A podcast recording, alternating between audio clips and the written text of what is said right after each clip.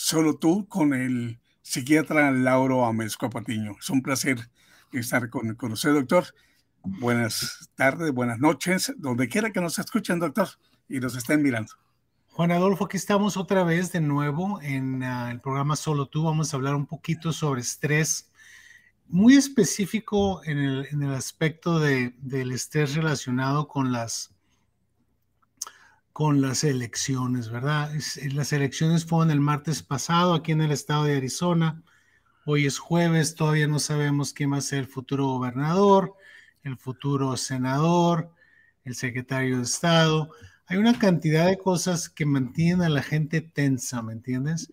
Y tenemos que entender que hay gente vulnerable que va a tener más problema manejando esta incertidumbre, sobre todo después de los últimos cuatro a seis años en que ha habido mucho extremismo, ¿no? Mucho, muchas situaciones que, que, le traen a la gente más incertidumbre, en las que se ha perdido mucho el diálogo. Entonces, tenemos que regresar un poco a buscar maneras de manejar esto mejor, ¿no? Es increíble, doctor, eh, todas, las, eh, todas las cosas que, que influye para, eh, para ponernos mal, para ah, enfermarnos de, del estrés, de la ansiedad, doctor. la causa electoral, doctor. ¿Cuáles son las señales, doctor, que, puede, eh, que pueden indicarnos que estamos estresados en exceso por las elecciones? Fíjate lo, lo, lo que sucede que, eh, que las elecciones por sí mismas no son tan problemáticas como es el hecho de que pasan muy rápido y traen mucha incertidumbre de repente, ¿verdad? Y si tú te has, te has posicionado en una situación en la cual pusiste todos tus valores y tu estima personal en que gane un candidato, pues vas a estar más vulnerable a que tengas problemas de ansiedad, problemas de depresión.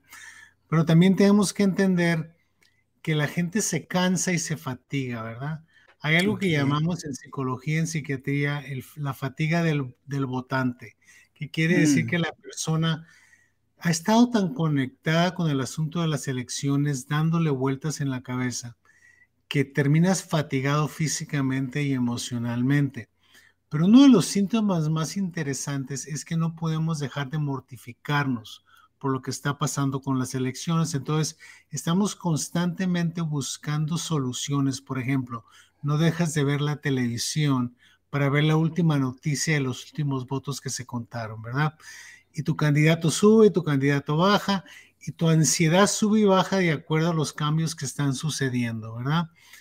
Entendiendo que, que esa ansiedad te está afectando a ti y en realidad no tienes ningún control de cómo vas a manejar la, lo, que va a resultar de las elecciones, ¿verdad?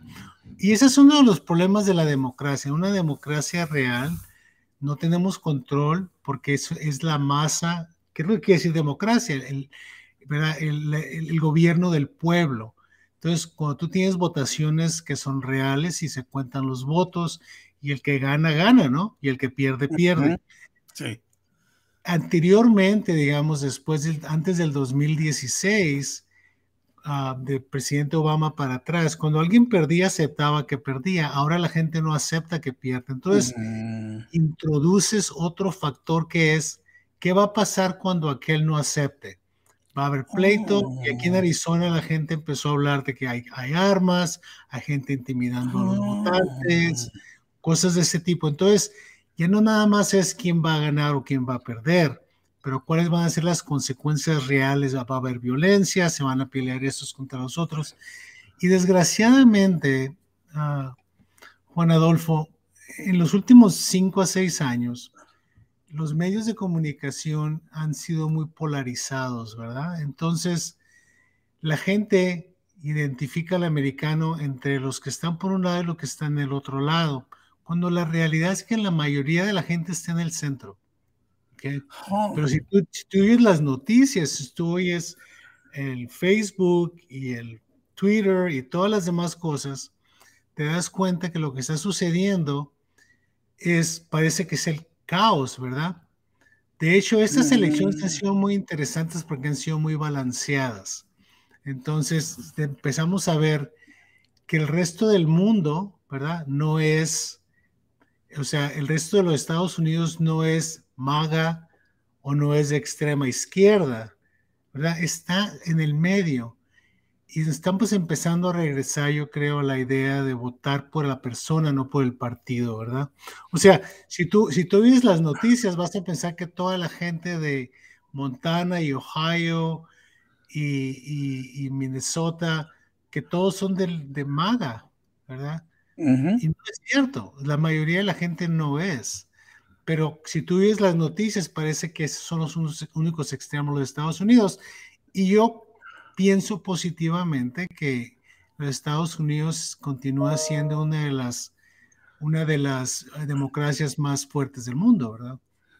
te lo digo sencillamente, ¿por qué? Porque yo no veo mucha gente emigrando a Venezuela, yo no veo mucha gente emigrando a Cuba, yo no veo mucha gente emigrando a, a, Rusia o a China, ¿verdad? Toda gente quiere emigrar a los Estados Unidos por alguna razón, ¿verdad? Por alguna razón, doctor. Eh, eh, problemas, eh, los, los síntomas de, de, de, esta especie de estrés, ¿vendría siendo como la fatiga? Mira, la fatiga es, es, muy común en la gente que tiene, que tiene ansiedad, ¿verdad? ¿Por qué? Porque estás muy tenso todo el tiempo y tu cuerpo está reaccionando. Haz de cuenta que hiciste ejercicio. La desesperanza. La desesperanza es otro asunto, pero también tienes que poner atención que si no puedes dejar de mortificarte y luego no puedes dormir, por ejemplo, el insomnio. El insomnio.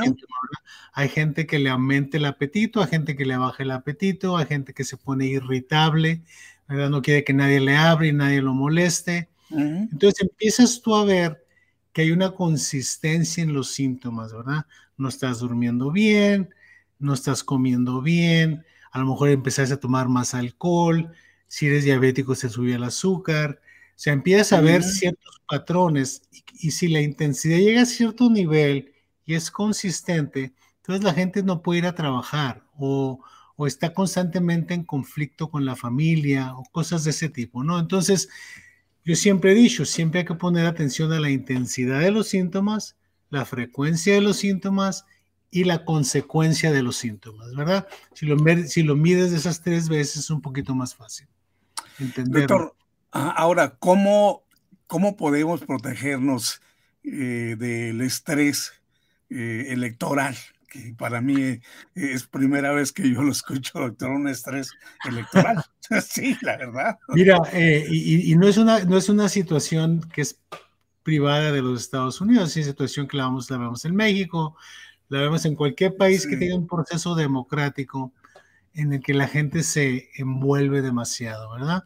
Entonces, es necesario que la gente se envuelva porque la, democracia requiere participación, ¿verdad? Y ahorita vamos a hablar un poquito de la gente que no participa, que es el, es el problema del otro lado.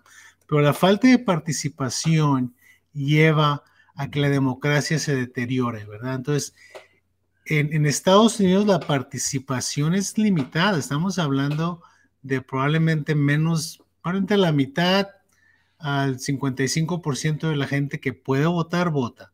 Y entre la gente joven estás hablando de una participación del 25 al 30%, hablando del 70% de los jóvenes de menos de 25 años no votan. Entonces, tenemos que entender que tenemos que, los que participamos vamos a tener más ansiedad y los que no participan tienen más apatía. Ahora, la gente que tiene mm. problemas de, de, ansiedad por las elecciones, tenemos que aprender una lección muy sencilla. Nosotros no controlamos lo que va a suceder después de las elecciones. Perfecto. Entonces, tenemos que aprender a controlar lo que podemos controlar, ¿verdad? Entonces, por ejemplo, nosotros podemos controlar no estar viendo las noticias todo el día. Nosotros podemos controlar el, control remoto, nosotros podemos controlar la radio, podemos controlar el teléfono y las noticias que revisamos. Entonces, no tengamos miedo de apagar, ¿ok? Y desconectarnos y enfocarnos en cosas que podemos hacer, pero también hay que, hay que ponerse a hacer cosas que te hagan sentir valioso, ¿verdad? O sea, hacer cosas que te sienten, te hagan sentir que tú estás proyectando tus valores como ser humano. Hay mucha gente que le gusta meditar, por ejemplo, que se sienta y medita y trata de utilizar meditación. Hay que socializar más. pasar más tiempo con los amigos, con la familia, no desconectarnos tanto porque la desconexión social perpetúa las ideas dentro de tu cabeza, ¿verdad? Entonces es importante visualizar lugares calmados, no tomar alcohol excesivamente, tratar de dormir bien. Si no estás durmiendo bien, ve a tu médico. Y de nuevo, controlar las cosas que podemos controlar y, apagar las noticias. Tomarnos una, un descanso de las noticias sería muy bueno, ¿verdad? Eh, doctor, el estrés es una respuesta normal y tiene una función importante para ayudar a resolver problemas, Mira, el, ser humano está equipado biológicamente para manejar estrés, pero está equipado para manejar estrés en periodos cortos. ¿Por qué? Porque si tú te vas hace 15 mil años o 20 mil años, los seres humanos de ese tiempo el estrés era por sobrevivencia, ¿verdad? O sea, no voy a salir de la cueva porque este león me va a comer, entonces me estreso, me protejo, me defiendo, ¿verdad? Y luego se acababa el estrés y ahí ibas tú a buscar tu comida, comías, regresabas y hacías lo que tenías que hacer. Ahora el estrés es crónico. Entonces el estrés crónico no es natural para el ser humano.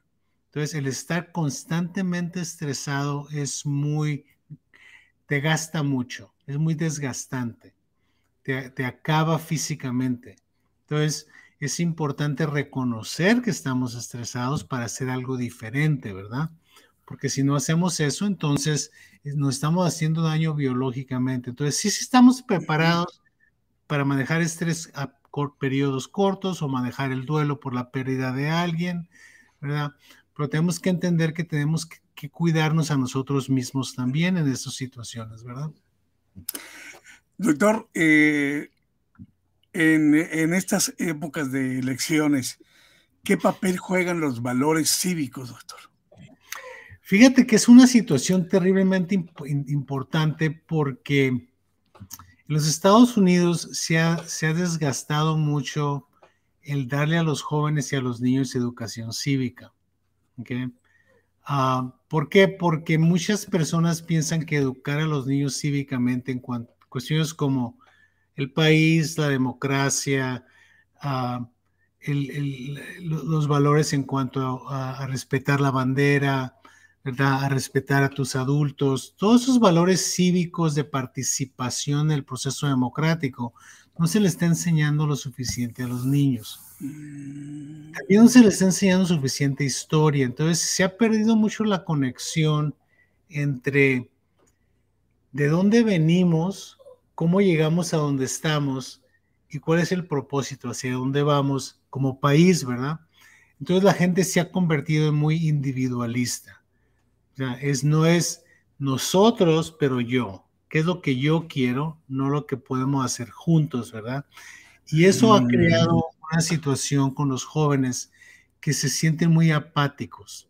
¿okay? Entonces es difícil que la gente entienda valores, cosas tan sencillas como la dignidad de todas las personas, ¿me entiendes? El que pertenecemos a una comunidad, el que podemos trabajar juntos para tener más justicia en el mundo, por ejemplo, erradicar la pobreza, erradicar las injusticias, todo ese tipo de cosas tenemos que inculcar a los jóvenes como valores que son importantes, ¿verdad? No nada más el valor de qué hay, qué hay en todo esto para mí. Entonces, tenemos que empezar a, a crear ciudadanos y no nada más personas, ¿me entiendes? Entonces, tenemos que tener un diálogo para poder hacer eso. Porque los muchachos, se, se, van a extremos, ¿verdad? Sobre todo el adolescente va a manejar mucho el extremo porque es parte de la adolescencia, es como están aprendiendo ellos. Entonces pueden tomar una bandera, ¿verdad? Y seguir esa bandera con mucha pasión, pero dejan ir otras cosas y no ven el ambiente más grande, ¿verdad? Entonces, hay, muchas cosas que es necesario facilitar y es nuestra responsabilidad como padres, como abuelos, guiar a los jóvenes en cuanto al respeto a la sociedad, el respeto a los demás, el respeto al género, ¿verdad? y, darles la posibilidad de que puedan analizar críticamente cosas complejas, ¿verdad? Que no es nada más blanco y negro. O sea, por ejemplo, yo oigo mucho a gente que habla de, este es mi país, ¿verdad? porque, porque, yo soy blanco. Entonces yo digo, espérate, si yo, yo soy medio blanco y medio amarillo y medio café, entonces no es mi país. Entonces ese, ese tipo de discusión no lleva a nada muy productivo, ¿me entiendes? Porque yo considero a la gente de color, la gente de, Asia, cualquier persona que tiene la ciudadanía de los Estados Unidos es tanto miembro de la sociedad de los Estados Unidos como cualquier otra persona. Pero la empezamos a poner en cajoncitos, ¿me entiendes? Y intentamos decir, los que no, los que no son iguales a mí y que son diferentes, no son iguales que yo. Y luego la siguiente etapa es, y no tienen los mismos derechos que yo, yo tengo más derechos que ellos. Entonces la desigualdad no viene nada más por cuestiones económicas, viene por cuestiones cívicas. Porque la gente piensa mm. decir, bueno, es que mi, mi, gente tiene más años aquí que la tuya, ¿me entiendes? Entonces, yo tengo más mm. derecho que tú. No, no, los derechos están determinados constitucionalmente, no es una, una cuestión de, diálogo o de decisión individual. Entonces, la participación, entre más gente tenemos participando, tenemos un universo más grande que está siendo parte del compromiso, ¿me entiendes? Doctor, los jóvenes, hablando una vez más de los jóvenes, los jóvenes que, pues que son de aquí, que son nacidos aquí, eh, mm, pienso yo que no tienen tanta, eh, eh, tanta, ah, ¿cómo le puedo decir? No se sienten tan responsables en votar como las personas que están buscando estar bien aquí en este país. pienso que esas personas están todavía con un estrés sumamente más grande. No, claro, mira, podemos hablar de grupos que están bajo mucha presión últimamente, como los jóvenes de DACA. DACA. Que están confrontando la posibilidad de que no puedan quedarse en este país, cuando es el único país que conocen, ¿verdad? Ahora, no nos vamos a meter a las discusiones legales sobre eso, pero desde el punto de vista de justicia, ¿verdad? De igualdad, tenemos que ser capaces de entender el punto de vista de ellos. El problema es que cuando tú te metes a la caja, ¿verdad? Yo soy blanco y todos los que no sean blancos no son iguales que yo, no estás dispuesto realmente a tener un diálogo para entender qué tanto somos parecidos y no qué tanto somos diferentes. Si el diálogo es nada más, tú no eres igual que yo, entonces tú nunca vas a abrir tu mente a la posibilidad de que la persona enfrente de ti tenga los mismos derechos que tú. Ahora, los individuos no damos los derechos, la ley, la constitución, el compromiso que hemos tenido históricamente de crear un país, ¿verdad? Y con ciertos derechos, específicamente nos dice que tienes ciertos derechos, ¿verdad? Y hay ciertos derechos que son muy básicos. tienes el derecho de que no te discriminen, tú tienes el derecho de inclusión, tú tienes muchos derechos que es importante recordar. Ahora, las, las elecciones tienen consecuencias y los jóvenes se molestan mucho cuando empiezan a cambiar las leyes ¿verdad? Y no están a favor de lo que ellos quieren. Pero para que las cosas sucedan como queremos que sucedan, tenemos que participar. Y no quiero decir que la gente que no vota no tiene derechos. Lo que estoy diciendo es que la gente que no vota va, a vivir las mismas consecuencias que aquellos que votan. Y las leyes se van a llevar de acuerdo a, los, a las personas que elegimos. Esa es parte de la democracia. Entonces, si tenemos más gente que vota por lo que no queremos, entonces la posibilidad de que la ley cambie de una manera que no nos gusta es muy alta, ¿no? Eh, doctor, usted hablaba de, de, Obama para acá, se, se hizo o, se ha formado esa incertidumbre más eh, en el estrés, en ansiedad, doctor. por, por la, la inseguridad, si fueron ganadores o no ganadores, doctor. Mira, hay, hay muchos aspectos que tienen que ver con los, valores individuales que han afectado nuestra relación cívica como ciudadanos, ¿no? Si yo soy ciudadano americano y tú eres ciudadano americano y hay otro ciudadano americano, debemos de tener una relación, no tenemos que estar de acuerdo, pero tenemos que tener ciertos conceptos bien básicos en cuanto a cuál es lo, lo mínimo en que todos somos iguales, ¿verdad? Lo que sucedió de, de 2016 para acá es que se, perdió, se perdieron ciertos valores como lo son el respeto cívico. El respeto cívico. Como el, el, respeto a la verdad, por ejemplo. Entonces, se abrió, haz de cuenta que abrieron la presa y se soltó todo el agua y todos los políticos se sienten ahora con el derecho de mentir. Ahora, yo, yo, no tengo ninguna ilusión de que los políticos no mentían antes, pero mentían con un poquito más de respeto. Mm. Ahora mienten abiertamente. O sea, cuando un político te dice, el presidente Biden no es presidente porque hubo robo de votos, ¿no? Entonces, tú le dices, bueno, ¿me puedes enseñar dónde sucedió? Y, y eso ya se peleó en las cortes, ¿no? ¿Me puedes enseñar dónde estuvieron los votos? No, no tengo que decir, nomás estoy diciendo tienes que creerme que se le robaron los votos. Entonces, eh, entonces y, lo llamamos de muchas maneras, ¿verdad? Están, están negando la votación, están mintiendo. O sea, ¿por qué dejamos de llamarle las mentiras mentiras, verdad? O sea, eres un mentiroso, estás mintiendo, ¿verdad? ¿Por qué? Porque es una ventaja para ti mentir.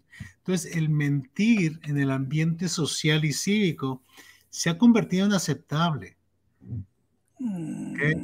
Entonces, eso lleva mucho cinismo, ¿no? Nos hacemos cínicos. Entonces, el cinicismo es realmente uno de los aspectos más tóxicos en las en la, contiendas cívicas. ¿Por qué? Porque no se trata de, convencer a la gente de que votes por mí porque yo soy el mejor candidato para balancear lo que está sucediendo en esta sociedad, ¿verdad? No, tienes que votar por mí porque odias al otro. ¿Ok?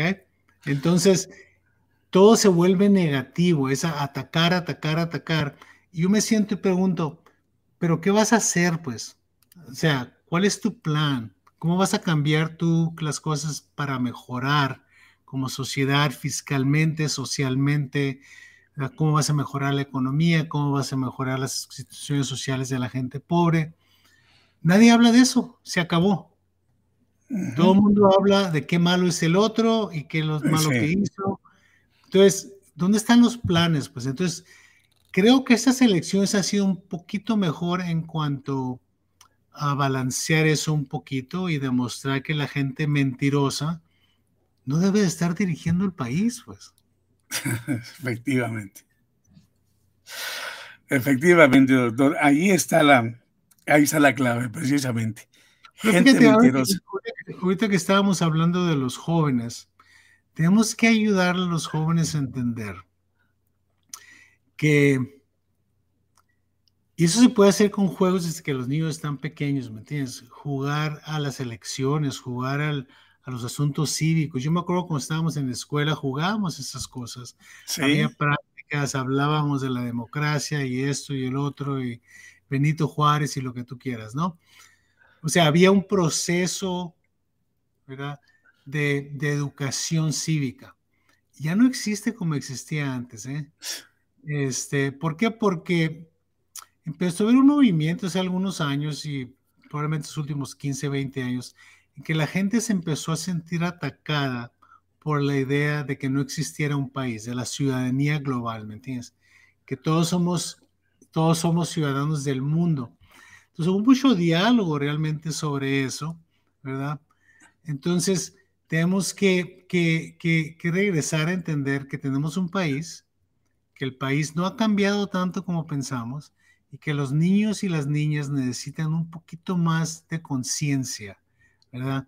conciencia en valores cívicos, como lo dije anteriormente, la dignidad de todas las personas, que pertenecemos a una comunidad local, que debemos de, dar algo de nosotros, no todo, ¿verdad? Y que tenemos que tener valores en los cuales vemos al prójimo como a uno mismo, ¿verdad? O sea, cuando tú lo ves diferente, inmediatamente piensas que no tiene el mismo derecho que tú tienes, ¿verdad? Entonces es importante entender que todos tenemos los mismos derechos. Doctor, ¿cómo calmar eh, la, eh, la ansiedad causada por la incertidumbre de no saber, doctor, qué va a pasar? Fíjate que, esa incertidumbre no, no, no, pienso que la puedas eliminar, pero la puedes reducir, ¿verdad? Ahora, para que tú puedas hacer algo en cuanto a la incertidumbre y la ansiedad, primero que nada tienes que reconocer que tienes incertidumbre y ansiedad, ¿verdad? O sea, si la empiezas a proyectar en cuanto a me voy a pelear con todo el mundo, no voy a salir de mi casa, no quiero hablar con nadie, este, estoy viendo la televisión todo el día, las noticias, entonces no estás reconociendo que estás teniendo un problema, ¿verdad? Entonces, primero que nada, hay que reconocer que existe un problema. Segundo, desarrollar un plan de cómo manejar el problema. Y una manera de hacer eso, como decía anteriormente, es este, desconéctate, desconéctate de los medios, desconéctate de las noticias, ah, medita, trata de relajarte, duerme bien, come bien, sea, trátate a ti bien, porque si tú no te tratas a ti bien, te vas a tratar a ti mal, ¿no? Exactamente. Y, en, tomar excesivamente, pelearte con la gente radioactiva, hay gente que usa drogas. Entonces, no caer en, situaciones que te van a quedar más complicaciones, ¿verdad? Definitivamente de acuerdo, doctor. Es bueno que pues que se haga una pausa, ¿no? En, eh, este tipo de, de, momentos que estamos pasando, tomarse un tiempo, salir a caminar, como dice usted. Exacto. Eh, compartir con los amigos, familiares. Tiene toda la razón, doctor, pero ¿quién lo hace, doctor? Fíjate que sí hay mucha gente que lo hace, ¿eh? hay gente que se entrena y toma el tiempo para dedicárselo a sí mismo. Por ejemplo, acabas de decir tú, salir a caminar. El caminar es el ejercicio mejor del mundo. 45, 60, 75 minutos, salir a caminar a paso normal, cuatro o cinco veces por semana, ¿verdad? Sobre todo ahorita que el clima está también aquí, aquí en Arizona. Este, eso es terriblemente bueno para tu mente y para tu cuerpo físicamente. Entonces, yo siempre le digo a la gente, mira, si, si vas a salir a caminar, no camines en la caminadora dentro de la casa, si el clima está bonito afuera, sal afuera, ve el mundo, ve a la gente alrededor de ti, conéctate con el ambiente, saluda a alguien, siéntete parte de algo, ¿verdad? Porque es, es eso es, es probablemente uno de los, de los mejores procesos yo esperaría que la gente se trate bien a sí mismo, pues, o sea, no, no te hagas a ti lo que no le deseas a los demás, ¿verdad? O lo que tú no le haces a los demás, dátelo a ti mismo, eso es terriblemente importante. Y a lo mejor la semana que entra platicamos un poquito más sobre la ansiedad de nuevo y platicar un poquito sobre esto, ¿ok? Doctor, muy interesante, doctor. Eh, eh, no pensaba yo un programa de este tipo, pero se me hizo mucho, mucho interesante. Muchas gracias, Juan Adolfo. Estamos en contacto y nos vemos la semana entrante. Gracias, doctor. Que le pase bien y bonita fin de semana. Sí, nos conéctense. Nos vemos pronto.